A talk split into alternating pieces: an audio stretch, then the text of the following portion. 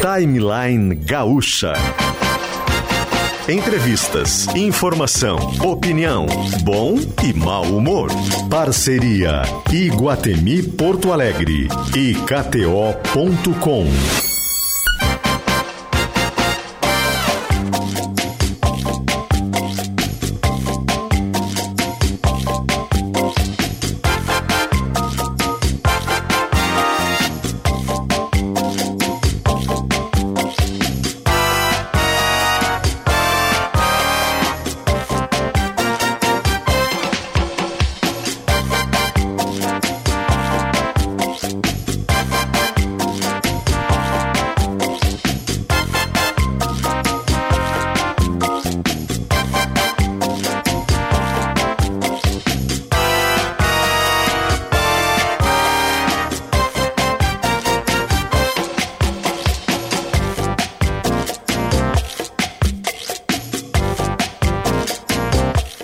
Luciano Potter, Mariana Secom e Paulo Germano.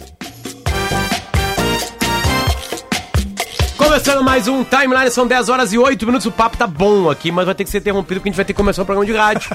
né? Não, mas vamos trazer um papo pro programa. Um programa de rádio com uma audiência que não caberia em nenhum estádio do Rio Grande do Sul, por exemplo, né? Talvez, assim, mas assim, olha, talvez o Monumental de Luiz na Argentina, que, que agora cabe 86 mil pessoas. Talvez. Talvez, né? Então vamos lá. Parabéns para você que tá ouvindo a gente, parabéns para nós que estamos fazendo esse programa agora aqui. Essa parabéns. é a vibe de hoje. Essa vibe de hoje. A gente tem que se autocongratular, porque numa época de ódio a gente tem que se autocongratular. Parabéns, PG, por tá, ter conquistado de estar tá aqui no timeline. Como Muito é que tá? obrigado, Potter. A Rádio Gaúcha, cara, quase 100, quase 100 anos, quase um século. Tu tá é nesse verdade, microfone é agora. Verdade. Não, não, não, não é pouca coisa, 96 não. anos de história. Parabéns, Mari, por estar tá aqui. Muito obrigada, Potter. Né? Grávida, quase ganhando a criança. Quase não, na verdade falta seis anos, né? Porque não. é o mês final, né? Enfim. Faltam semaninhas. Como é que ela tá aí? Tudo bem? Ela tá super bem. Quase 2 é. quilos, 40 centímetros. Pra mim, que sou pequenininha, tá ah, difícil. E a previsão Meu é que Deus. ela nasça com mais de 2,5? Sim, a médica acha que ela pode chegar a 13,5. Ah, mas vem uma baita de uma malu. Vem. Mas também o pai tem 1,80, né? É. O é. que, que eu vou fazer? Não é baixinho Meio que nem o Potter. Vai ter que ser isso. O Potter que é baixinho. Eu não sou baixinho. Tu acha o Messi baixinho? Acho. Então eu sou baixinho. Tenho a mesma altura. Mas dele. tem outras coisas boas. O Messi é o Messi. É. Eu não sou. Tu é craque em comunicação, é? Não, mas eu não sou o mestre ah, comunicação. tá viajando o Brasil inteiro fazendo palestra, quer, quer pagar esse caô aí? Não quer dizer muita coisa. Digamos que eu sou um volante esforçado na comunicação. Hum. Né? Box to box, pode ser? Eu sou, Moderno. Uma, eu sou uma gandula da comunicação, então. Não fala isso. A gente começou botando pra cima e já começamos a rebaixar. Que problema Um é um volante programa. marcador, o outro é gandula. O é. que, que tu é, PG? É o quê? Ah, eu sou. Camisa 10. Ah, eu sou centroavante. Ah, olha! Alguém tem que se valorizar. Centroavante que faz gol, né? Tem centroavante que não faz gol. É, não, tem tu que fazer. mata, tu bota pra dentro. 10 e 10 agora, esse é o Timeline. O Timeline chega com KTO.com, onde a diversão acontece, para colocar uma pitada mais de emoção no jogo que vem por aí. Por exemplo, hoje na Fonte Nova tem Copa do Brasil, quartas de final, o primeiro jogo de ida. Bahia e Grêmio. Né? Óbvio que a Gaúcha está contando a sua história e você pode entrar na KTO para dar uma pitada mais de emoção nesse jogo que está chegando por aí. E arraiar no pátio do Iguatemi, comida típica, música e diversão até o dia 9 de julho, em frente ao Outback. Tá com a gente também, Gruppen voltando! Uma salva de palmas, por favor, Mari PG! Muito obrigado a Gruppen, tecnologia pensada em grupo. Depois a gente volta a explicar o que faz a Gruppen. Uh, muito obrigado à turma da Gruppen que está com a gente de novo aqui no Timeline. Perdendo força indo rápido demais na hora H. Clínica Alpha Man. Enfermagem, a maior força de trabalho da saúde no Brasil. Corém RS reconhece, atua e valoriza. E hoje, começando com a gente, Facta, empréstimo rápido e fácil. Uma salva de palmas. A Facta que está chegando com a gente aqui. Muito obrigado obrigado. Esse é o programa, viu? Só chegando patrocinadores, gente voltando, gente chegando. Muito obrigado à Grupo e muito obrigado à Facta. Aliás, empresas que pensam de uma maneira moderna, né, os seus negócios e estão de volta aqui com a gente, a Grupo de volta e a Facta chegando. Sejam bem-vindos ao Timeline e a gente muda o jazz agora neste exato momento. Não quero lhe falar, Olha, meu grande a música. Esse é o nosso assunto. Tu, tu tá sabendo, Potter? Eu vi e me emocionei. Ficou impressionada, né, Mari? Eu fiquei impressionada. Eu também. Eu Contextualizando para o ouvinte que talvez ainda não tenha visto. Tem uma propaganda, né, um rolando na televisão, que é uma propaganda da Kombi. porque tem uma nova Kombi sendo lançada pela Volkswagen e também para comemorar o os 70 anos da empresa no Brasil. É uma Kombi elétrica. Essa propaganda tem vários momentos que aparece o Fusca antigo, a Kombi antiga e etc. Tem toda uma, uma estética anos 80, assim, no vídeo. E tem a Maria Rita cantando. E Cantando como nossos pais. Cantando como nossos pais. E aí, de repente, encosta no carro com ela, uma Kombi ao lado, A Kombi clássica. a Kombi clássica, Maria Rita na Kombi nova, e um, encosta uma Kombi clássica ao lado dela, e é Elis Regina cantando. Sobe, Paredão. Apesar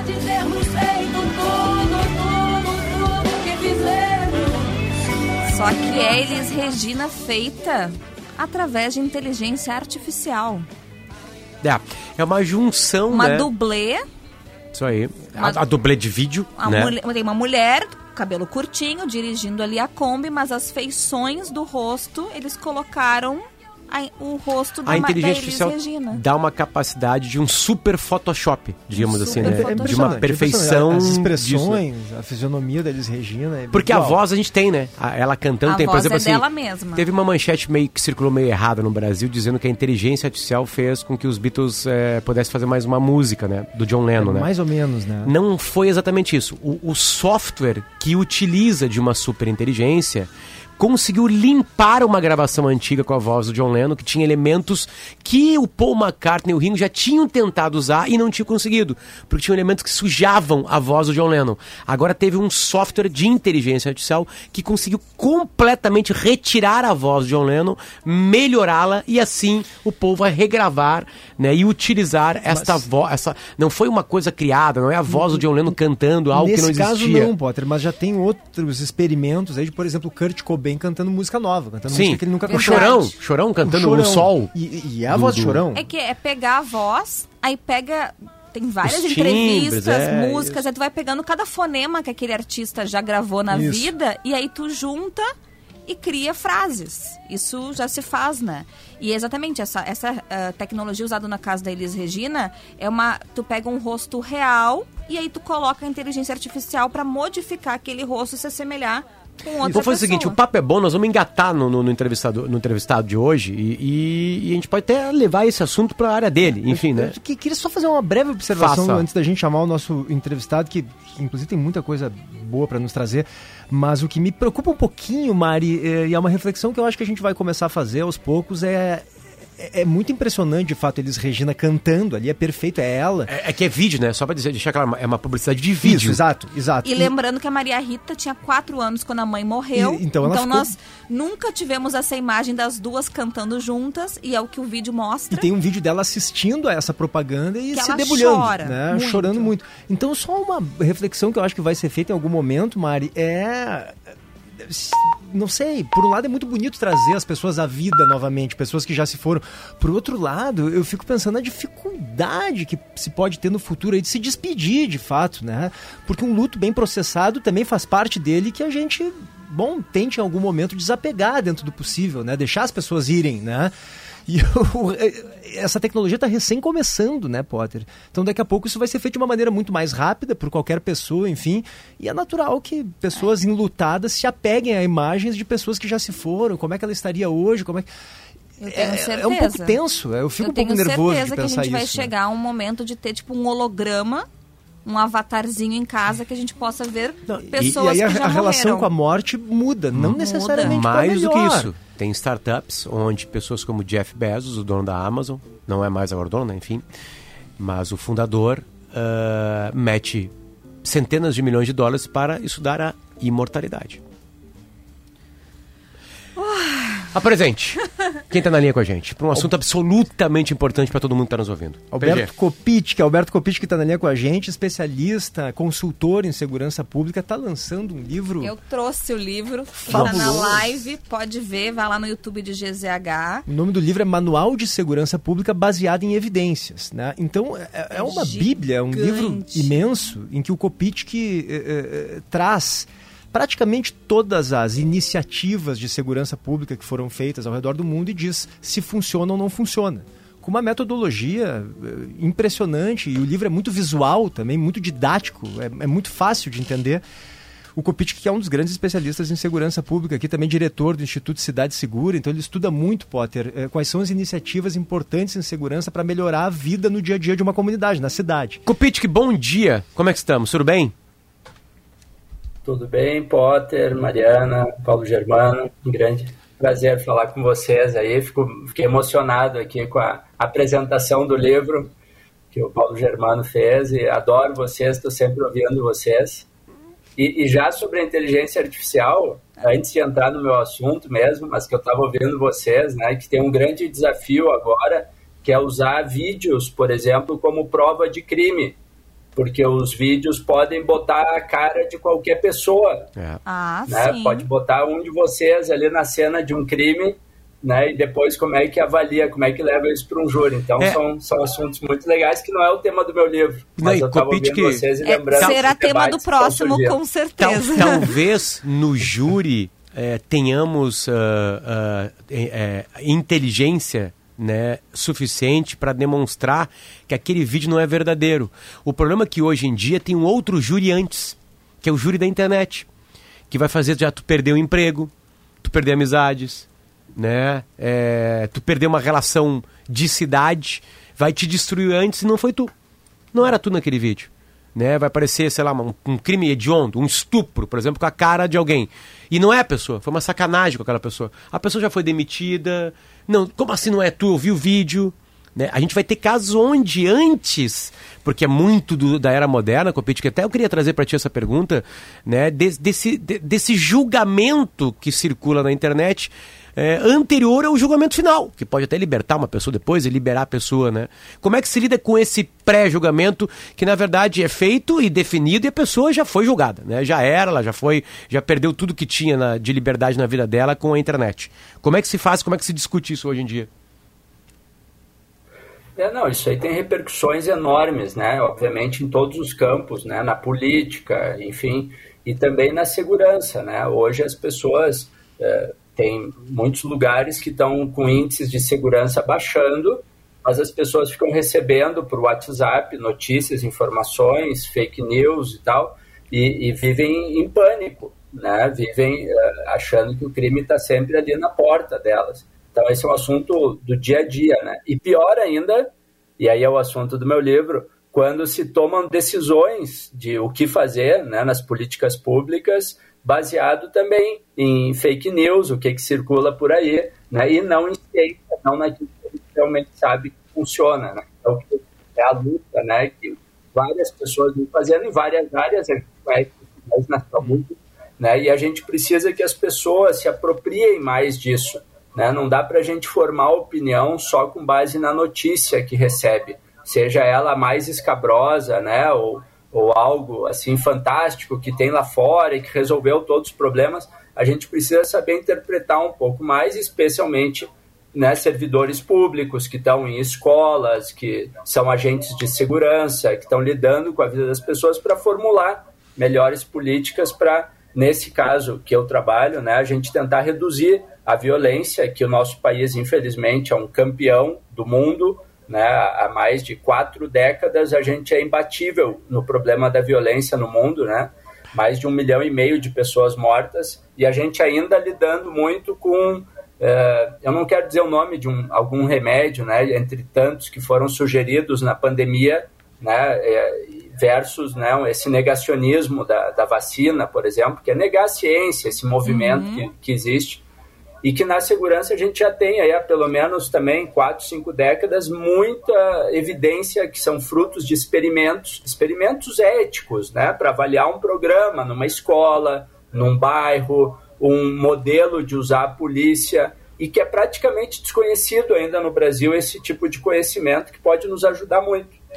Uh, Kopitski, uh, esse livro eu não consegui ler ainda, tá? Porque são 800 páginas. É praticamente impo é Me impossível. empresta aqui, Mara, que eu vou mostrando ele na, enquanto estão nos assistindo, porque é uma impossível obra. ler em poucos dias. Ontem tu entregaste esse livro pro ministro Flávio Dino, que é o ministro de Justiça e Segurança Pública. Então eu queria, uh, primeiramente, ressaltar esse trabalho, tá? De estudo, essa pesquisa, porque a gente tem que valorizar isso. Quanto tempo tu levaste para escrever esse livro? E, assim, o que, que ele tem ao, teu. no- na, na tua visão, assim, se tu tivesse que destacar assim, o principal ponto dele, o que, que ele traz de novo para autoridades, para a sociedade discutir a questão de segurança pública? Não, é, realmente foi um esforço assim gigantesco, né? Eu levei sete anos construindo. Né? Nesse tempo, a minha esposa Tâmara teve dois filhos muito mais competente que eu. Né? Ela fez uma gestação em nove, dez meses. Eu levei sete anos né, fazendo a gestação desse livro. E realmente é, isso vem muito. Eu, eu já tinha sido gestor, né? já tinha trabalhado no Ministério da Justiça, eu já tinha trabalhado em Canoas e, e me angustiava muito decidir o que fazer, muito ba- baseado na intuição, né? baseado um pouco na minha ideologia, baseado um pouco na intuição. E muitas vezes eu via, tinha coisas maravilhosas, claro, que eu me orgulho muito de ter feito, mas tinha coisas que eu percebia claramente que não funcionavam. Né? E acho que é algo que a gente precisa ter quando está na gestão pública, né? autocrítica. Será que está funcionando realmente? Né? E aí eu comecei a estudar, comecei a conhecer né, essa, esse negócio de evidências, me apaixonei e percebi que isso era desconhecido no Brasil e comecei a sistematizar, usando um pouco de metodologia né, que se usa nessa área, tem um conjunto de regras para garantir, isso que é o importante né, do livro, não é a opinião do Alberto. Tem coisa aqui que eu escrevi que não bate bem com aquilo que eu penso ou que eu te diria antes de escrever o livro. O que tem aqui, isso que ele é diferente, né, é uma sistematização de evidências contando eh, os projetos, né, a história de cada um. São 170 programas que eu consegui reunir evidências do mundo inteiro, né? E eu conto como é que é a história desse programa, onde é que ele nasceu, em tal cidade, teve a primeira experiência, depois vários experimentos e depois um caso concreto, né? E tem várias coisas que eu acho que a gente pode conversar aqui, né? Uh, por exemplo, a questão de treinamento parental, né? Que eu acho muito legal citar, né? Que é curso, um cursinho para mães, pais, cuidadores de crianças, que hoje, por exemplo, a gente sabe que é uma das estratégias de segurança pública, né? De prevenção da violência mais baratas do mundo e que mais funcionam porque elas mudam a trajetória de vida daquelas crianças e interrompem, né? O grande desafio da violência é que passa de geração para geração. Você sofreu violência na sua infância ou um, né, uma criação sem afeto, sem carinho, negligente ou muito violenta, e você vai passar aquilo para o seu filho. E isso tem um grande impacto na trajetória daqueles jovens. Né? Hoje a gente já sabe que a violência, por exemplo, né, na, na, infância é o fator de risco mais importante para uma trajetória de criminalidade violenta. Para a pessoa ser muito violenta na vida, ela apanhou na infância, ela vai retribuir aquilo né, com muita violência. Então, uh, esses cursinhos de 5, 6, 8 aulas que já foram testados ao redor do mundo, bons cursos, né, que mexem com emoção, não é curso teórico é curso emocional para a gente trabalhar a questão do afeto, né, da psicologia positiva, como lidar com momentos que a criança tem birra, que desafia, né, sem usar violência, colocando limites, como se fala hoje, né, mas com afeto, com carinho, positivamente. Isso muda o cérebro da criança. Então, é um tipo de um programa, um dos 170, que a gente não conhece no Brasil, não usa né? Então a gente depois não usa educação socioemocional durante todo o ensino fundamental, que é desenvolver habilidades de se colocar no lugar do outro, né? empatia, de aprender a se acalmar. Né? Isso é um conteúdo, isso é habilidade de vida. E a gente fica só no conteúdo cognitivo, quando tem, né? Uh, muitas vezes a gente também tem esse problema no Brasil, mas a gente é um conteúdo que a gente desconhece, ou cada prof que, que faça isso do jeito que acha. E, e não é assim. E a o gente resultado... tem que usar programas que a gente já testou, né? E o resultado Só são um seres humanos desculpa, raivosos. Não, desculpa eu. eh, E o resultado são seres humanos raivosos, intolerantes, que, que brigam no trânsito e pegam uma arma e matam uma pessoa. Né? Pessoas que não sabem lidar com a Exatamente. raiva.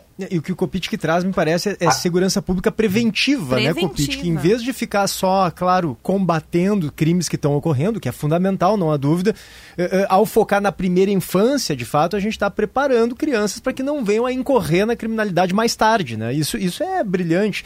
Eu queria que tu dissesse pra gente eh, o que, que o lugar comum diz que funciona e, na verdade, não funciona. Boa pergunta. Muita coisa, infelizmente, né? Por exemplo, palestra em escola sobre drogas, né? Que é algo que a gente escuta falar muito, ou até alguns programas que existem hoje, é, que são aplicados com muito carinho, eu tenho certeza disso, e que quando você entrevista ali, todo mundo gostou do programa. Mas quando a gente mede no longo prazo, a maioria desses programas provoca efeito colateral. Os adolescentes usam mais álcool e mais maconha depois de ter assistido palestras sobre esses assuntos do que aqueles que não assistiram nenhuma palestra. E qual é a evidência Né? Então disso? esse é um A- a- tipo de a- erro. Qual, qual é a explicação? Pô, assisti uma palestra que diz para eu não usar. Por que, que eu usei? Porque né, no caso da cabeça de um adolescente, especialmente, né, isso em todas as idades, mas o adolescente tem todo aquele momento que ele está vivendo, aquele processo de desenvolvimento, e aquilo desperta curiosidade. Se é uma autoridade policial, isso também gera alguns assuntos né, de, de rebeldia, de vou mostrar que não é assim. Então a gente dá uma ideia onde essa ideia ainda não tinha, se a gente falar do jeito errado. Né? Então a gente sabe hoje que é muito importante trabalhar toda a questão de emoções antes, desde a, do início ali, da, da, bem antes da adolescência, na infância, para que quando chegue na adolescência a pessoa já saiba lidar um pouco com as suas emoções, saiba dizer qual é o limite que ela vai, mas antes, né? E na adolescência tem que ter muito cuidado. A gente tem hoje alguns programas testados, né? Um programa que passou por três experimentos já no Brasil, o programa Tamo Junto, e, e esse deu evidência boa. O que, que ele faz Então, diferente? Temos que usar esse programa. O que, que o Tamo Junto faz diferente? Ele tem uma abordagem muito de emoções, né? Ele mostra de uma maneira correta o problema que cada droga provoca, né? Pra, o adolescente é muito esperto. Não adianta você dizer, olha, se você fumar né, uma maconha, você vai morrer. Vai... Não, ele sabe que não é assim. Você tem que explicar o dano realmente que aquilo provoca no cérebro, né? mas quando o professor tem que estar muito bem formado para falar sobre isso, porque o aluno vai desafiar ele, o aluno vai dizer o que vê na realidade. Né? Ah, e a cocaína, como é que é? O que, por que, que não é verdade isso? Então, tem, o professor tem que estar muito bem instrumentalizado. Então, estamos junto, por exemplo, tem uh, 30 horas né, de formação. Uh, então, nós temos alguns outros programas de educação socioemocional, nosso instituto, que a gente está fazendo experimento com a Fundação Getúlio Vargas. Então, a gente tem que levar a prevenção a sério, né, como o Paulo disse, a gente precisa ampliar a visão de segurança. Não dá mais para jogar tudo no colo da polícia né, e, e, achar que a polícia vai resolver um problema que é um, um fenômeno social que tem políticas e programas específicos que funcionam. Né? Tem questões de urbanismo que a gente precisa entrar né? em muitas comunidades que a gente sabe que sofrem com o controle do crime. Né? Ali precisa ter um trabalho uh, urbano, urbanístico. E a própria polícia também tem formas de agir né? que a gente acho que está evoluindo nesse caminho no Estado, formas mais proativas, monitorar, saber aonde se posicionar, não necessariamente para prender o bandido, mas para evitar que o crime aconteça. Essa é a grande mudança de visão, né? Não adianta estar tá correndo para todo lado, atendendo o chamado, e sim estar nos lugares certos e ter mais inteligência contra grupos, né? Então, essa virada toda eh, que o livro traz aí várias eh, também programas, também de violência contra a mulher, também da questão do racismo, que é um assunto muito importante. E vou dar mais um exemplo que vocês perguntaram o que, que a sociedade acha que funciona e que não funciona. Vídeo monitoramento, câmeras nas ruas, uhum. né? É, é algo muito comum. A gente coloca muitas câmeras, tem uma repercussão, mas em geral, né, a gente tem mais de 80 estudos feitos no mundo, né, avaliações desse tipo, e elas mostram que o crime em geral reduz 5, 8% no máximo, algumas vezes nada. quando a gente coloca a câmera. E que os melhores projetos é quanto menos câmera, mais impacto. O contrário do que a gente imagina. Pá, mas Por pode quê? me explicar? Porque aí quando a gente tem menos câmera, tem alguém realmente olhando, trabalhando junto com a rua, com a viatura, com o policial da rua, né? um estudo de inteligência. Então, é, menos é mais, por exemplo, no caso de vídeo monitoramento. Ah, é, é um exemplo, né? O raciocínio é, de que com- com- quando um governo coloca muita câmera, o tal do cercamento eletrônico que chamam, ele naturalmente tende a, a, a, a- a- arrefecer o patrulhamento pessoal mesmo, né? Então te- te- tende a ir menos policiais para a rua com a explicação de que as câmeras vão dar conta. É mais ou menos isso? É, é, a gente tem duas coisas diferentes, né?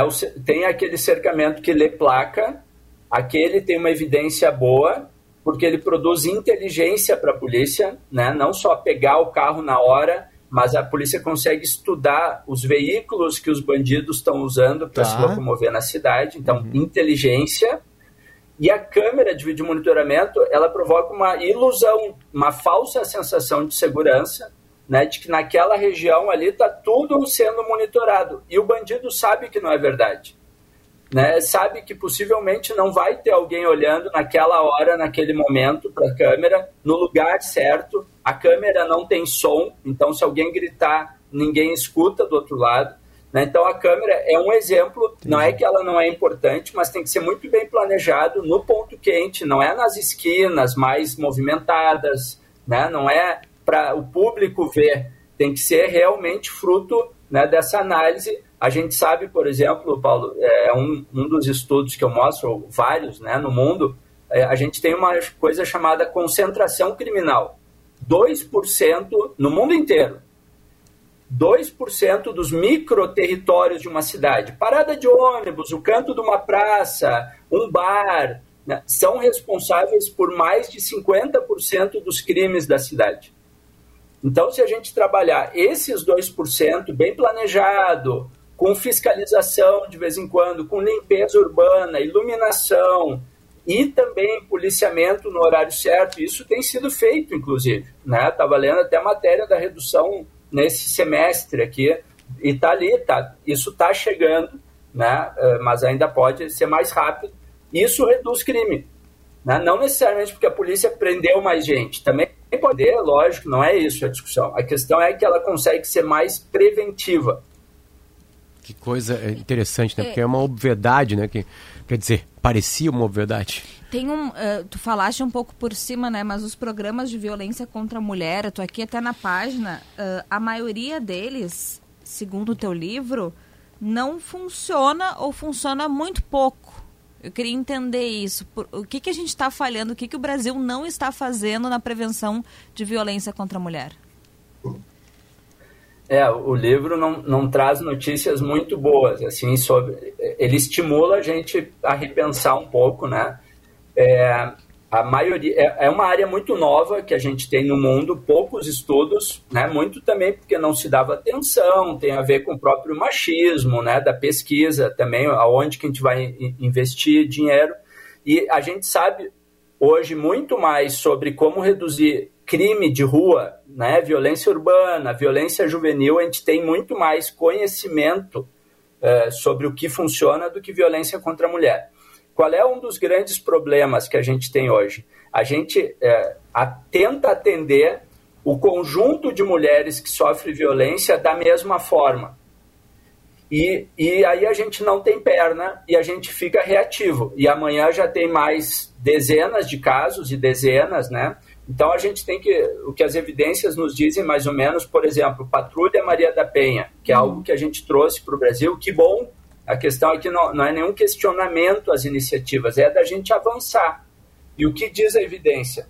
Que é melhor que vá um agente de segurança, um, uma policial ou uma guarda municipal e um assistente ou uma assistente social, né, ou, ou um advogado desse tema de violência contra as mulheres, alguém de uma ONG, né, em até 72 horas fazer essa visita. E uma abordagem forte, né, bem instrutiva, orientando a mulher a romper esse relacionamento e onde procurar ajuda, em até 72 horas. Isso provoca uma queda na reincidência em torno de 30%. Quando a visita é feita depois de 72 horas, a evidência nos diz que isso provoca um aumento da violência sofrida pela mulher em mais de 25%. Então, são informações, né? E, e também é, a gente conseguir identificar o seguinte: em torno de 2% dos casos de violência contra a mulher, sempre tem essa regra né, de uma alta concentração. Em torno de 2% dos agressores são responsáveis por mais de 80% do dano sofrido pelas mulheres numa cidade. Que barbaridade. Então a gente tem que conseguir enxergar exatamente quem são esses 2% de agressores, ou, ou 5%, vamos lá, para não ser tão restritivo, que realmente reincidem muitas e muitas vezes ao longo de muitos anos. Né? São os reincidentes crônicos, que a evidência está nos dizendo para jogar muita força, ah. nesse caso, jogar todas as secretarias de um município para um trabalho integrado, né, uma mesa integrada semanal de saúde, assistência, educação, desenvolvimento econômico, psicologia, toda a polícia olhando esses casos mais graves. Né? Então, a gente tem que conseguir fazer essa diferenciação e fazer mobilização comunitária, é um tipo de programa que no Rio Grande do Sul até a Temes é, fez muitos desses trabalhos, né? É, não, não tem ainda um experimento, a gente conversa muito sobre isso, mas lá fora já tem, de que o que funciona um pouco para reduzir é, o grande desafio é que está muito enraizado o machismo. Né? Você, por exemplo, trabalhar com homem agressor, tem algum resultado positivo, mas realmente para aquele agressor crônico, grave, o resultado não, não é muito grande, porque ele está muito né, envolvido naquela mentalidade do machismo. Sim, sim, então, sim. o grande trabalho é mobilizar as comunidades, por exemplo, treinar mulheres, empoderar mulheres, para que lá na, na, conversa de bar, né, tô, tô aqui usando uma imagem, né, quando o cara fala alguma bobagem de violência contra a mulher, que, a, que o pessoal começa a dizer, cara, não, isso não, cara, não, não vamos por aí tal, isso aí não é mais brincadeira, vamos, vamos mudar a forma de pensar. Tem que fazer uma mudança comunitária contra a violência. Nas escolas uhum. também, esse tipo de, é, de formação, né, que, que se chama bystander lá fora, né, mas o, o que assiste à violência não ficar passiva, não rir na rodinha de amigos, de colegas, de colégio, né? Se vê um namoro abusivo, né? Já interferir naquele relacionamento, dizer não, amiga, claro, amigo, claro. não é aí, não faz isso, não tá legal. A, a gente tá... Então é isso que a gente, são caminhos claro. novos que a gente tem que avançar. A gente está se encaminhando aqui para o final da entrevista, eu só não queria deixar Faltam de te perguntar... 76 perguntas. É, e, e, eu queria que a gente fosse para um outro assunto importante também, que é a relação da gente com o espaço público. Eu queria que tu falasse um pouquinho sobre isso. Aquela teoria clássica das janelas quebradas, né, lá dos anos 80, que diz que se um espaço que, que, que, apresenta janelas quebradas, por exemplo, e o poder público demora muito para repor as janelas, a tendência são os vândalos quebrarem as outras janelas e daqui a pouco tocar fogo no prédio e, e vai piorando cada vez mais. Isso nas tuas evidências se mostra de fato uh, uh, claro, isso se mostra concreto mesmo. Um espaço público ele tende a ser mais menos propenso à criminalidade se ele tiver organizado e bem cuidado. Sim, sim, Paulo, exatamente, né? A gente conversa bastante sobre isso, né? Eu, eu gosto da teoria, né, das janelas quebradas, acho que ela é muito importante para a gente entender. Só teve um, um, problema aqui, né, a questão ideológica, que muitas vezes atrapalha a segurança, né, que o Giuliani, lá, o prefeito de Nova York, pegou a teoria das janelas que o chefe de polícia vinha trabalhando e disse que ia aplicar tolerância zero e aí, essa fusão é que dá problema. O que, que diz a evidência? Que realmente é muito importante as forças de segurança e, e fiscalização do município cuidar daqueles pequenos problemas, pequenos para quem não sofre, né? O barulho, perturbação do sossego, por exemplo, né? Que as pessoas sofrem e muitas vezes não tem para quem chamar né, porque as polícias já estão muito voltadas para questões mais graves, atendendo coisas mais graves, o município não tem capacidade, né, e eu acho que tem que ser um assunto dos municípios, por exemplo, a perturbação do sossego.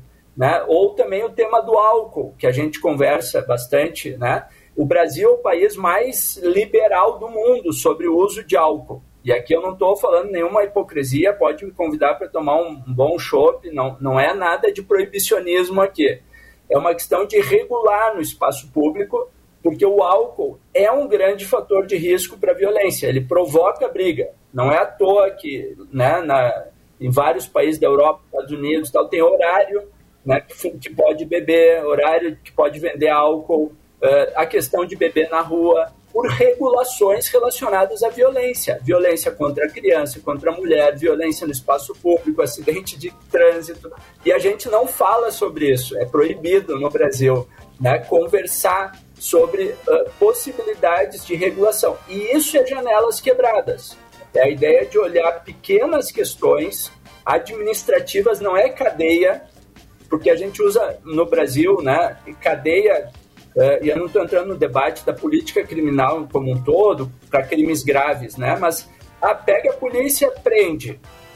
E, mas não é por aí, isso não resolve o problema. Então a evidência nos diz, para resumir o seguinte, que está no livro, que não fui eu que criei, né? nada do que eu estou dizendo foi, foi estudo meu, mas está bem clara a evidência o seguinte, se a polícia chega né, de um jeito muito forte, uh, neutraliza uma área, congela uma área para resolver um problema, não deixa ninguém tocar música, ninguém beber, é, faz revista em todo mundo, linha dura, pesada.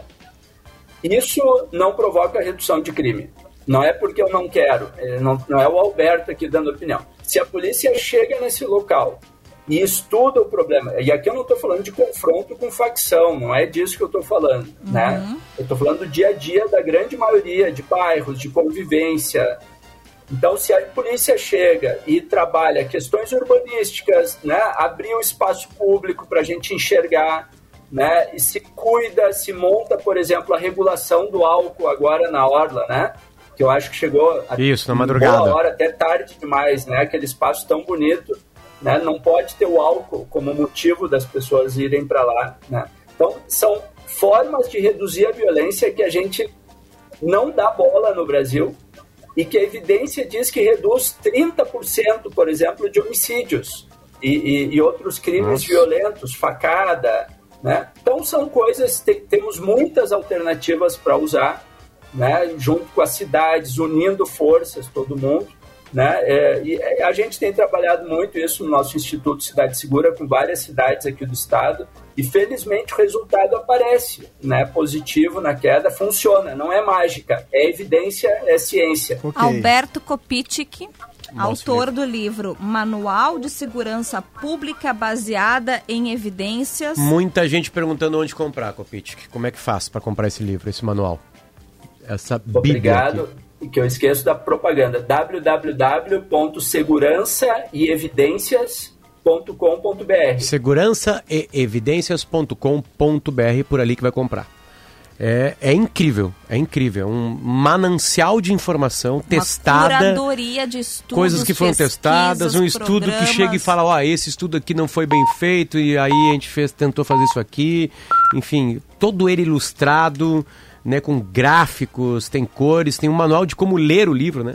É, parabéns, Copetic, parabéns. Espetacular, dá vontade de entrar nesse livro aqui, estudar bastante e, e só dar opinião depois de lê-lo. obrigado pela presença aqui, ficou muito assunto muito de fora. Obrigado. Tá obrigado, gente, pelo carinho e agora vamos tentar botar mais no mundo aí para ajudar nossa cidade, nosso país a ter menos violência. Obrigado pela, pelo espaço, pela atenção e fico gratificado, né, que possa ajudar nosso pessoal que está na rua lidando com o tema da violência aí para a gente ter dias melhores. Segurança e evidências.com.br. Evidências no plural, né? Isso. Segurança Exatamente. e evidências. Ó, abriu aqui o site, tá aqui, ó. Ali você vai conseguir comprar, certinho? Compite com um bom dia para ti, uma boa semana. Até mais. Tchau, tchau. Obrigado, abração, gente. Muito obrigado. Timeline vai e já volta. E volta com KTO.com, com Iguatemi. Um beijo para os nossos novos patrocinadores. Facta, empréstimo rápido e fácil tá aqui com a gente. E Grupem, tecnologia pensada em grupo. Fica aí que a gente já volta.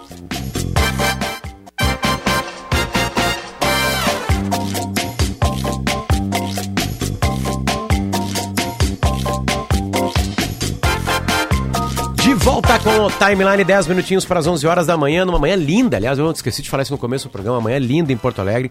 Temperatura agora é de 18 graus no inverno, ou seja, é um dia espetacular. 19 graus, na verdade, subiu um pouquinho. 20 graus, subiu dois grauzinhos. E hoje nem serração teve. Zero, zero. Ontem teve uma, pelo menos na Zona Sul, uma, uma sensação de assim, Walking Dead. assim, Exatamente. Zumbis e tal, mas agora não. Hoje, Hoje tá amanheceu lindo. já. A chuva vem na sexta-feira. Só na sexta-feira. Então Uma uma semana. chance, uma previsão de ciclone, inclusive a Rádio Gaúcha está acompanhando isso, a gente traz mais informações, mas tem previsão de chuva acima da média, ventos, então fica o alerta para os ouvintes. É o El Ninho, né, Mari? É a o gente Ninho. ouviu alguns meteorologistas sobre isso. Esse inverno tem uma tendência a ter menos frio, né? Menos dias de muito frio e mais dias de chuva, muito Chuva. volumosa, né? Ruim, isso é ruim pra gente. Catel.com, onde a diversão acontece, e ela acontece hoje à noite com Copa do Brasil. O Grêmio joga outro- hoje contra o Bahia a partir de ida lá na Fonte Nova. E arraiar no pátio do Iguatemi, comida e bebida típica, música e diversão. A gente muda o jazz agora. E a gente muda o jazz para Facta Empréstimo Rápido e Fácil, nossa nova patrocinadora. Então, muito obrigado, rapaziada da Facta, né, que tá aqui com a gente, enfim, né? Falando de grana, né, de como entender esse processo, né, de ser ético nesse processo todo, enfim. Facta tá aqui com a gente, né? E também com a gente, ó, a gente tava falando sobre. A, a gente ficou aqui no intervalo conversando quais temas faltaram com o Copitic, né? Sobre segurança. Porque segurança envolve a nossa vida inteira. Por exemplo, violência no futebol. O que, que deu certo no mundo? O que, que não deu certo? estádios, no né? entorno dos Verdade. estádios. Uma outra coisa, prisões. Quando funciona e quando não funciona. Né? Eu tenho certeza que tem que corrigir as prisões no Brasil, né? Que são masmorras, né? Que, que na verdade aumentam a violência, né? Impactam na parte- reincidência. na reincidência, né? Lá dentro, o cara que, que fez um crime não hediondo sai de lá fazendo já crime hediondo, né? Porque cai na mão das facções, né? Faltou esse assunto com, com, com o Kopitic também, né? E a gente falou sobre crimes virtuais, Amaro. Eu queria perguntar para ele sobre crimes virtuais. É. O que, que dá certo e não dá certo. Aparentemente, ser mais educado, né? No sentido de ter mais educação, mais informação, salva a gente de muito crime né? É, não quer dizer que, que, né, um homem bem educado, que a gente tem vários, é, várias pessoas violentas contra a mulher formadas em medicina. Sim. né? Não é isso, digo assim, mas entender o mundo desde o princípio. A educação sempre vai tirar muita gente do crime. Não vai tirar totalmente todo mundo, enfim, né? Mas crime virtual está linkado a isso, a entender como funciona esse mundo virtual. Enfim, a gente deixou de falar nisso, né? Mas isso sobre educação, só um parênteses, Potter, o Copit que bateu nessa tecla, né, de que a, a, a primeira infância é fundamental mesmo para uma pessoa ser formada dentro de um ambiente que possa levá-lo à criminalidade mais tarde ou não, né? Então essa ideia eu nunca tinha visto isso, né? Cursos para os pais, ele falou que funcionou em vários lugares do mundo. Pequenos cursos de seis ou oito aulas, cursos práticos, né? Nada muito teórico, né? Mas, mas com uma abordagem emocional mesmo sobre como criar uma criança, isso faz um impacto absurdo lá na frente, né? Quando aquela criança vai estar numa idade que poderia entrar no crime, É. né? Ela deixa de entrar porque teve uma criação mais afetiva, É né? a tal da polêmica da palmada. Há alguns anos, a palmada era algo naturalizado, bater numa criança que, que cometeu alguma coisa errada. Hoje em dia, já não pode, não, diz que não. Tem gente que fala, ai, que absurdo, na minha época funcionava e tal. Enfim, é uma polêmica, mas muita gente defende que a educação positiva, a conversa é muito mais efetiva e torna os seres humanos mais amáveis e menos violentos. E eu tava linkando. ah, Tudo isso? Eu tava linkando não, na, na parte de crimes virtuais, que a gente deixou de falar com o Copit, é, com a Gruppen. A Gruppen Ah, é? cuida disso, né? Na verdade, ela cuida do CNPJ, da segurança da sua empresa. Que é bem né? importante. Que é a mesma coisa, né? Os CPFs são atingidos com crimes virtuais e as empresas também podem ser atingidas e a Gruppen existe para proteger a empresa disso. Tava pegando a última postagem deles no Instagram aqui, que é Gruppen Underline IT de, de, de tecnologia, né? E tem ali, defendendo seu lucro, tecnologias de segurança para o sucesso empresarial. 12 palestras técnicas em 6 horas de conteúdo. Exatamente um curso que a Gruppen criou para as empresas entender né, é, como se proteger dos Imagina, crimes Um virtuais. ataque hacker que É. invade uma empresa, que inviabiliza um dia de operação, que rouba dados de clientes. Isso é muito sério para uma empresa, então realmente é super, hiper, mega necessário nos tempos de hoje. Segurança na área de tecnologia. Gruppen se escreve, se escreve com dois P's e, e com N de Nair lá. Um beijo pro Felipe. A Gruppen, aliás, é uma, é uma, é uma empresa muito na frente. Tipo assim, quatro dias de trabalho. Lembra que a gente conversou aqui sobre esse Aham. tema? Gruppen já tá fazendo há dois, três anos. Testando, entendendo que com alguns funcionam, outros não. Tipo assim, sabe? É, mudança de local de trabalho, sem paredes, há uma década. Sabe? É, na, na, chegou a pandemia, eles estavam mais preparados para lidar. Porque eles sempre tra- trataram os colaboradores com, de uma forma adulta. Eu sei que tu pode trabalhar em casa, eu confio em ti. Eu não preciso estar te vigiando aqui. Eu sei que tu vai render mais em casa. Quer ficar mais um dia em casa? Fica mais um dia em casa. Ela é muito ligada nessas, nessas tendências, né, de... Na verdade, ela é muito na frente nessas tendências. Ela, ela pega a tendência muito antes de todo mundo. Então, muito obrigado. A Facta, empréstimo rápido e fácil. E Gruppen, tecnologia pensada em grupo. Não há tempo para mais nada aqui no programa. Um beijo pra ti, Mari. Um beijo, Potter. Um beijo pra ti, senhor PG. Beijo, Potter. Tchau, gente. Até amanhã. Ah, senhor Jacques Machado, por favor, venha ao microfone, Jacques, Jacques, Jacques. Ao microfone e tente passar para nós a lista inteira dos Um, um trabalhadores. beijo pro Jax, que é um deles. nosso Fernando produtor. Bortolin, Domingo Sávio. Na central tá o Sérgio Altenhofen e o Dudu Polidori conosco aqui. Rapaziada na live. Luísa Zenobini e Rodrigo Mendonça. Perfeito, a gente volta amanhã com mais timeline. Tchau, tchau. Ouça a Gaúcha a qualquer momento e em todo lugar. O programa de hoje estará disponível em gaúchazh.com e no Spotify.